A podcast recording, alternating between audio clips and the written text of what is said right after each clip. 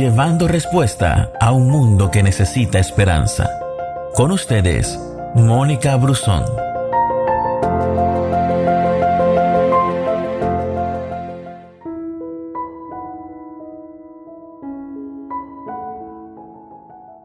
En el libro de Mateo, en el capítulo 8, se narra la historia del encuentro entre Jesús y un oficial romano.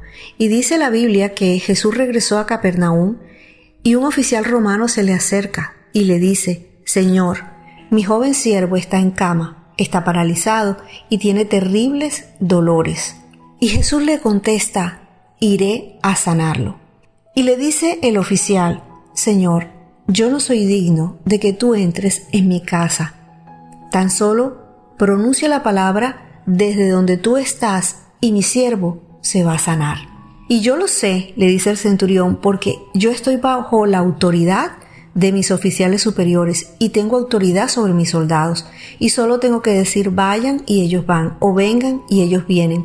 Y si les digo a mis esclavos hagan esto, ellos lo hacen. Y narra la, historia que Jesús quedó asombrado y se dirige a los que lo seguían y les dice, a la verdad, yo no he visto una fe como esta en toda Israel. Mira, un oficial romano era un centurión con un mando táctico o un mando administrativo dentro de las filas eh, del ejército y ellos tenían a su cargo eh, soldados y había seguramente muchos oficiales con rango superior al, centurión. Pero este centurión no permitió que ningún obstáculo se interpusiera entre él y Jesús. Podrían haber muchas cosas que podían ser unas barreras entre ellos. El orgullo, la distancia, eh, la duda, tal vez el idioma, tal vez la raza, o, las diferencias que habían entre el pueblo romano y el pueblo judío. Sin embargo, este hombre, con esa fe sencilla, con esa fe diáfana, con esa fe que cree a pesar de todo, se acerca a Jesús e intercede por ese siervo que él tenía eh, bajo su cargo.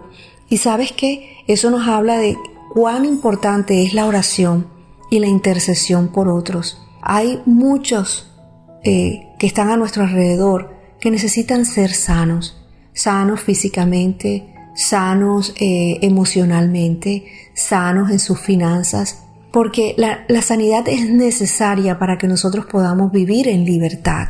Pero Jesús vino, Jesús vino a romper todas esas cadenas, Jesús vino a hacernos realmente libres. Pero nuestra fe tiene que ponerse en acción. Tú y yo sabemos que no hay nada imposible para Dios. Entonces, ¿cómo es que Jesús se sorprende? si Él todo lo sabe, todo lo ve y todo lo conoce. Pero en este pasaje Jesús se sorprende por ese nivel de fe que este hombre tenía, a tal punto que logró lo que quería. Y él se presenta ante Jesús pidiéndole que su presencia viniera de una manera sobrenatural sobre su criado. Señor, tú no tienes que ir a mi casa.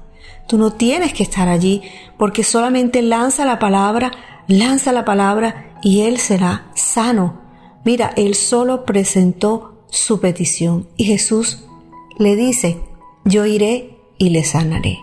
Sabes, en el lugar donde tú estés, en el lugar donde estés las personas que amas y que están pasando por dificultades, en este momento nos levantamos con una oración llena de fe para declarar que esas personas serán sanas en este momento, física, emocional, financieramente. No sabemos cuáles son las peticiones de sus corazones, pero una persona que se levanta para interceder por otros está abriendo brecha está haciendo un camino para que el milagro, para que Jesús diga simplemente, lo haré. Jesús está dispuesto a hacer ese milagro que tú y yo necesitamos. Sabes, Él tiene toda la autoridad, tiene todo el poder, tiene toda la grandeza y la santidad para hacer el milagro que tú y yo necesitamos. Dios es fiel y Él no te dejará solo, ni a ti ni a los tuyos. Por lo tanto, eleva una oración con una fe sencilla, genuina, con la seguridad de que Jesús está allí y te va a decir, iré y le sanaré. Dios te bendiga. Gracias por escucharnos. No te pierdas ninguna de nuestras publicaciones. No olvides compartir este audio con todos tus amigos. Que Dios te bendiga.